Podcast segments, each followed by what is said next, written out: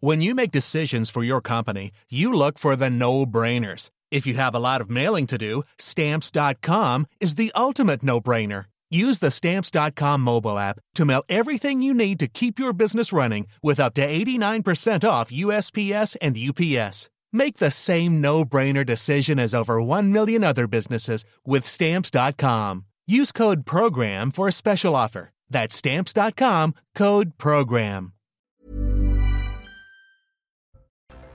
Ensemble pour la République, élus et citoyens se sont réunis devant de nombreuses mairies de France, entre autres Marseille, Lyon, Paris ou encore La Île-et-Rose, bien sûr. Une volonté d'unité après la violente attaque à la voiture bélier contre le domicile du maire Vincent Jeanbrun.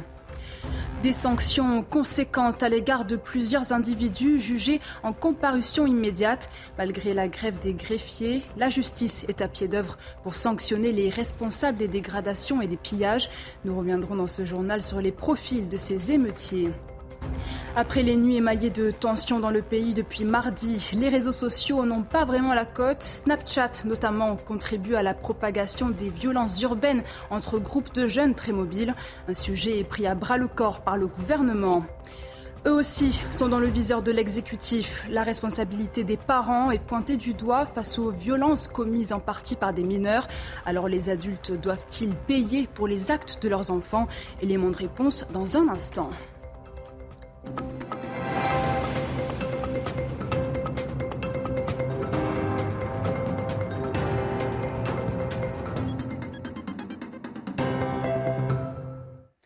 Bonsoir, soyez les bienvenus sur CNews. Ravi d'être avec vous pour votre édition de la nuit. On ouvre ce journal avec euh, cette image. Emmanuel Macron en visite surprise dans une caserne de police dans le 17e arrondissement de Paris. Un déplacement du président de la République en compagnie du ministre de l'Intérieur Gérald Darmanin pour réitérer leur soutien aux forces de l'ordre. À la une de l'actualité, cet élan de solidarité autour du maire de l'Aïle-et-Rose. Un rassemblement a eu lieu dans la commune ce lundi après-midi. Une volonté d'unité après la violente attaque à la voiture bélier dans la nuit de samedi à dimanche contre le domicile de Vincent Jeanbrun. Le président de la République a fait part au maire de sa confiance et de son soutien. En tête de cortège, l'élu LR de 39 ans a été encadré par des ténors de son parti et acclamé par une foule de près de 2400 personnes. Michael Dos Santos, Régine Delfour et Maxime Leguet. Des applaudissements et des remerciements. Derrière les banderoles, en tête de cortège, Vincent Jeanbrun mène la marche. Avec lui, Valérie Pécresse, Gérard Larcher ou encore Éric Ciotti ont fait le déplacement pour le soutenir. Cet après-midi, ils ont marché avec une banderole qui avait pour slogan Ensemble pour la République, avant que le maire de l'Aïle-et-Rose ne prononce un discours qui sonne comme un cri d'alarme. Nos mairies sont attaquées. Les élus, les professeurs sont agressés. Nos forces de l'ordre et de secours sont prises pour cible quotidiennement. Même nos médecins, même nos postiers ne rentrent plus dans certains quartiers. Ça ne peut plus durer. Une Marseillaise a retenti.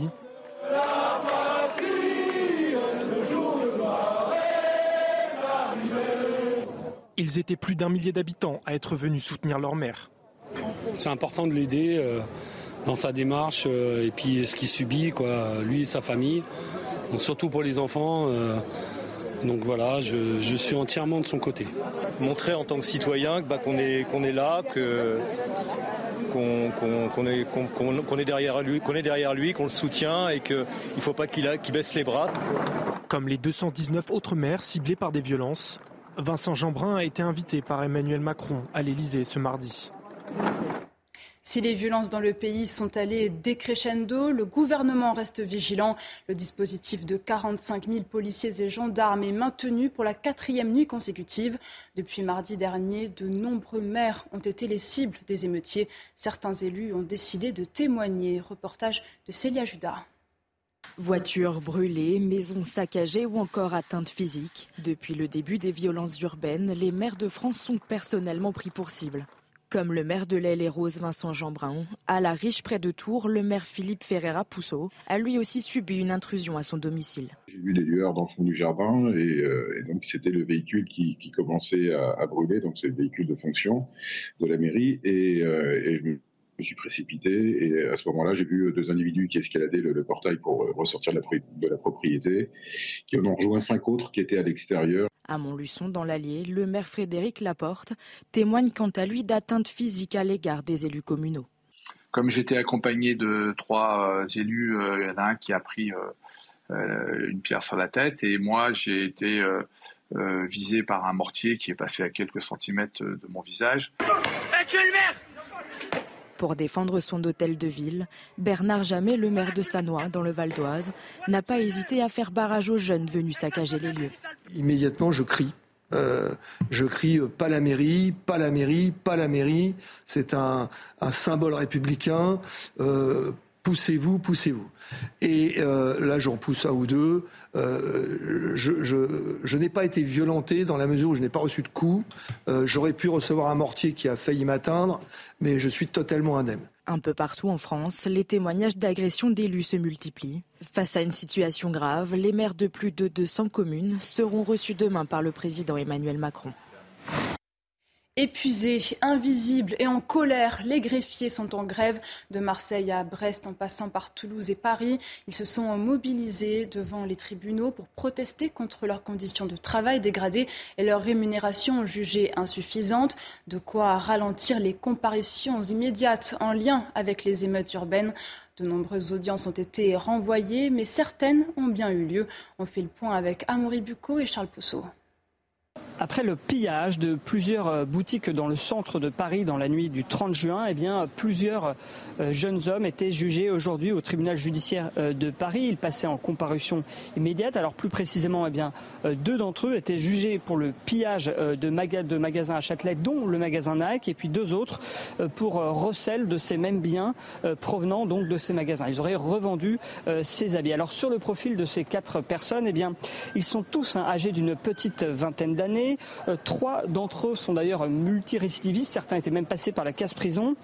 Un est de nationalité française, un autre de nationalité sénégalaise, et puis euh, deux d'entre eux euh, sont algériens en situation régulière. L'un était même d'ailleurs sous OQTF, obligation de quitter le territoire français. Alors, à cause de la grève nationale des greffiers, eh bien, ces jeunes gens ne pourront pas être jugés aujourd'hui. Leur jugement a donc été reporté à une date ultérieure, et puis, eh bien, le parquet a demandé à ce que, en attendant leur jugement, ils soient maintenus en détention euh, provisoire pour deux raisons. D'une part, le risque de réitération des faits, qu'il recommence donc, et euh, d'une autre part, le défaut de garantie de représentation, puisque plusieurs d'entre eux sont sans domicile euh, fixe. Alors, les avocats hein, des prévenus de leur côté ont bien sûr demandé leur remise en liberté en attendant le procès. Ils se sont basés sur le contexte global. Ils disent que leurs clients ne, ne, savaient pas passer là par hasard et ont simplement profité de l'opportunité sans participer aux dégradations. Ils ont également invoqué la relative euh, précarité de leurs clients. Et enfin, euh, euh, un avocat a même précisé que finalement, c'était aussi du fait du trop grand succès de Nike auprès des jeunes générations. Gérald Darmanin s'est rendu ce lundi matin à Reims, puis à Saint-Quentin dans l'après-midi pour échanger avec des maires et des commerçants victimes de dégradation. Le ministre de l'Intérieur est revenu sur la nécessité d'être ferme envers les auteurs responsables du chaos qu'a traversé le pays. Je pense qu'il faut qu'on prenne quelques temps de, réflexion pour, euh, essayer euh, de parler au quartier et d'être ferme avec les voyous. Je pense que c'est ça euh, le bon équilibre. Il ne faut pas trouver d'excuses sociales là où il n'y en a pas. Je voudrais ici souligner les 3200 interpellés faits par la police nationale et par la gendarmerie, ce qui montre que le rétablissement de l'ordre, c'était grâce à une fermeté qui a été affichée sans prendre l'état d'urgence. Je pense que c'est une bonne chose pour, de manière générale, l'action du gouvernement. Après les nuits de violence qui ont enflammé la France depuis mardi, Elisabeth Borne a reçu à Matignon les représentants de l'ensemble des groupes politiques au Parlement pour échanger sur des propositions. Pour la Première ministre, la priorité est d'assurer le retour de l'ordre républicain et une justice très ferme, ce que partagent l'ensemble des groupes politiques en dépit des divergences dans leurs propositions. Je vous propose d'écouter Mathilde Panot, Sébastien Chenu et Olivier Marlex. nous continuerons, nous, à porter nos solutions que ce soit évidemment sur la refonte de la police, sur euh, le fonds de dédommagement euh, des commerçants et d'indemnisation euh, que nous demandons, et sur un certain nombre de points qui, s'ils étaient pris immédiatement, permettraient eh de, d'envoyer des gestes d'apaisement et d'unité pour l'ensemble du pays. Je suis venu lui dire, au nom de Marine Le Pen et des députés du Rassemblement national, la nécessité d'un virage à 180 degrés sur les politiques de sécurité, de justice, la nécessité d'un moratoire sur l'immigration. Le Code pénal prévoit aujourd'hui qu'on puisse tenir les parents pour responsables, pas simplement euh, civilement, ils le sont pour les dégâts causés par leurs enfants, c'est bien de le leur rappeler, mais ils peuvent l'être aussi pénalement. Les policiers ne sont pas épargnés par les menaces. Ce dimanche, à Villeparisis, en Seine-et-Marne, une policière hors service a été poursuivie en voiture par trois individus. Des faits de plus en plus récurrents et préoccupants. Le récit de Mathilde Ibanez et Célia Judas. Il est environ 17h40 hier à Villeparisis en Seine-et-Marne quand une policière hors service se fait poursuivre en voiture par trois individus soupçonnés de l'avoir reconnue. Dans la voiture, la femme est accompagnée de ses enfants. Les suspects ont d'abord tenté de la bloquer à un feu rouge, puis de percuter son véhicule pour la contraindre à s'arrêter, avant de la poursuivre pendant près de 15 minutes. Une tentative d'agression qui n'est pas sans précédent. Cette haine, on l'a sent monter depuis six ans. Mais là, ça arrive à un point où clairement la chasse envers nos maris et envers nos familles est ouverte. Nous, nous, ça nous alerte. Nous, on le dénonce, on le crie, on le hurle, on ne sait plus quoi faire pour être entendu parce qu'on a nos familles qui sont aujourd'hui réellement en danger.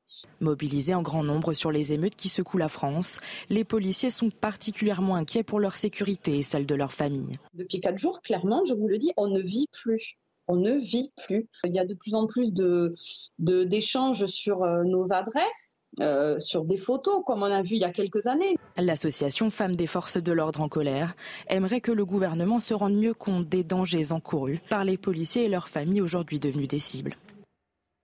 À l'issue de sa réunion à Matignon, la chef du gouvernement est revenue sur la polémique de la cagnotte créée en soutien à la famille du policier, auteur du tir qui a coûté la vie à Naël. La cagnotte lancée à l'initiative de Jean Messia a franchi la barre du million d'euros, un montant bien plus élevé que celui de la cagnotte créée pour la mère de l'adolescent tué, ce qui, selon Elisabeth Borne, ne contribue pas à l'apaisement. Ce n'est pas le gouvernement qui peut décider ou non de l'existence d'une cagnotte. Euh, c'est à la justice, le cas échéant, de se prononcer sur la légalité de cette cagnotte. Euh, le fait qu'effectivement ce soit une personne proche de l'extrême droite qui ait lancé cette cagnotte ne contribue pas sans doute à, à apporter de l'apaisement. Je ne vais pas m'exprimer d'un point de vue personnel. Moi, je suis là pour savoir ce qui est légal et ce qui ne l'est pas. Et je pense que c'est à la justice de se prononcer sur le sujet. Les réseaux sociaux ont un rôle majeur dans la propagation des violences urbaines. Les dirigeants des principales plateformes en ligne ont été reçus au ministère de l'Intérieur en fin de semaine dernière.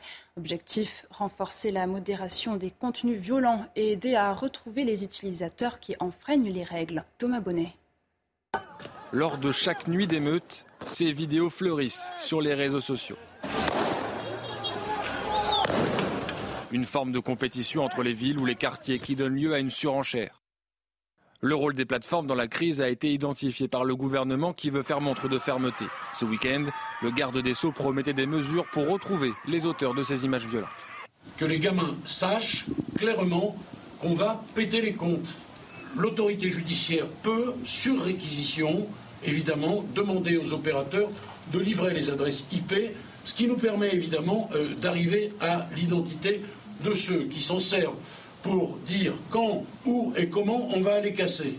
Le problème, c'est que sur Snapchat, les images sont éphémères. Et c'est bien souvent par le système de géolocalisation en direct que les utilisateurs peuvent accéder à certains contenus. Il n'y a pas véritablement d'influenceurs qui participent à ces émeutes. Il y a une multitude de participants et qu'on accède à leur Snap par la proximité géographique, pas parce qu'ils sont particulièrement influents. Du coup, ça fait une quantité faramineuse de gens à surveiller, une quantité faramineuse de contenu à modérer, et il y a peu de chances que les équipes de modération soient suffisamment rapides parce que le principe de Snapchat, c'est que les contenus sont temporaires.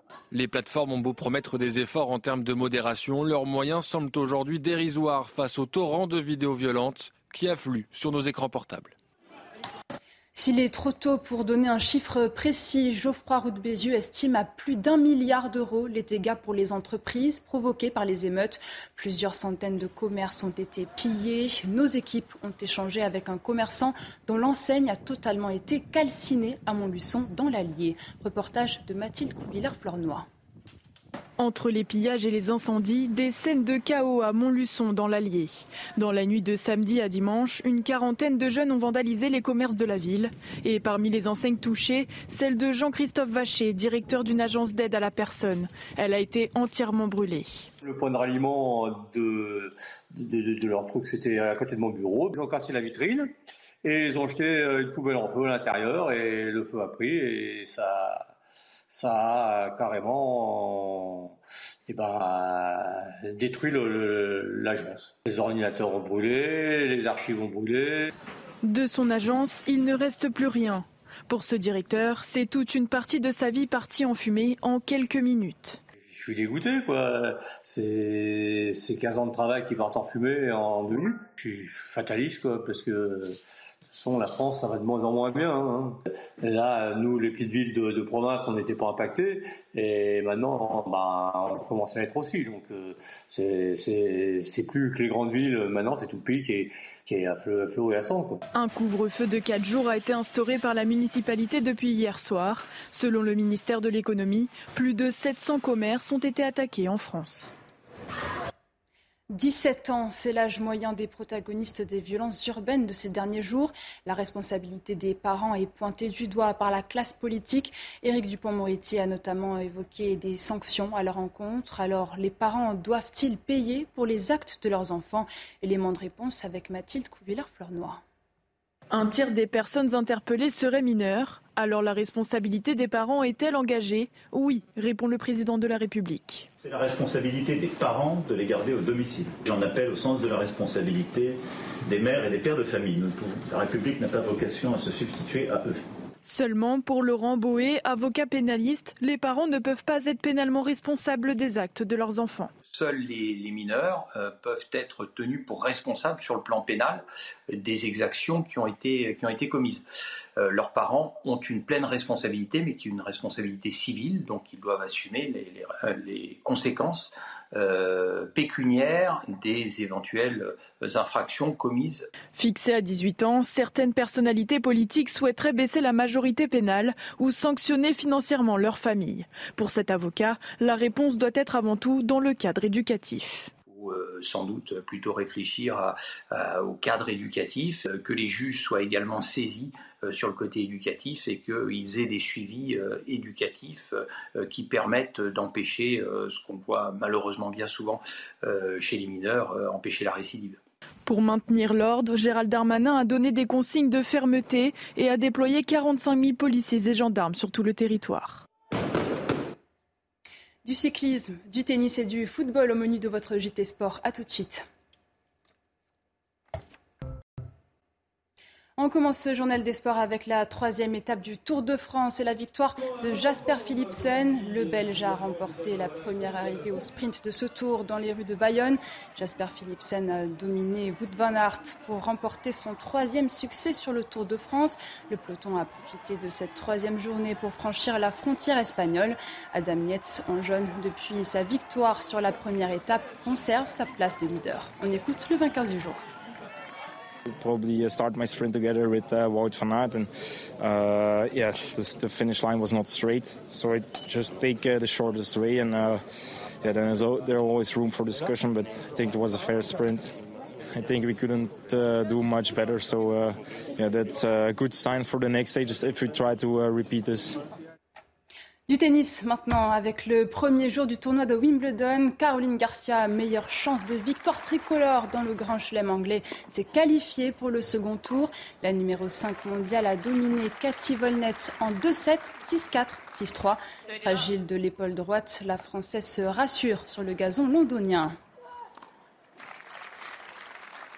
Dans le tableau masculin, Novak Djokovic s'est qualifié facilement. Le Serbe a remporté sa 29e victoire de suite à Wimbledon aux dépens de Pedro Cachin. Djokovic vise un huitième titre sur le gazon londonien pour égaler le record d'un certain Roger Federer.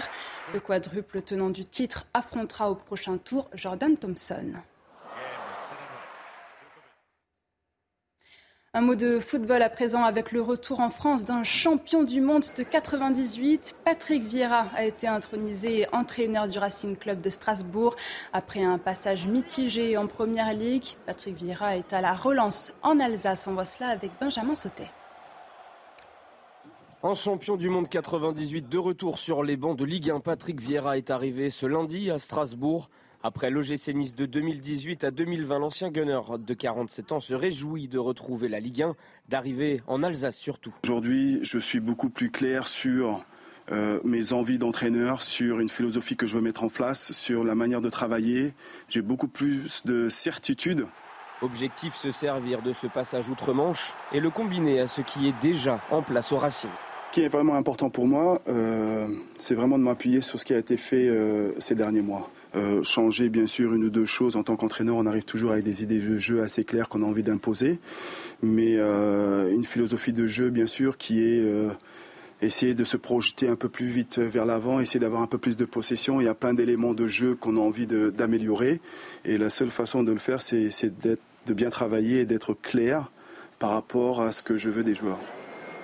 Et l'effectif devrait lui aussi évoluer. Vieira et son staff attendent de nombreux renforts.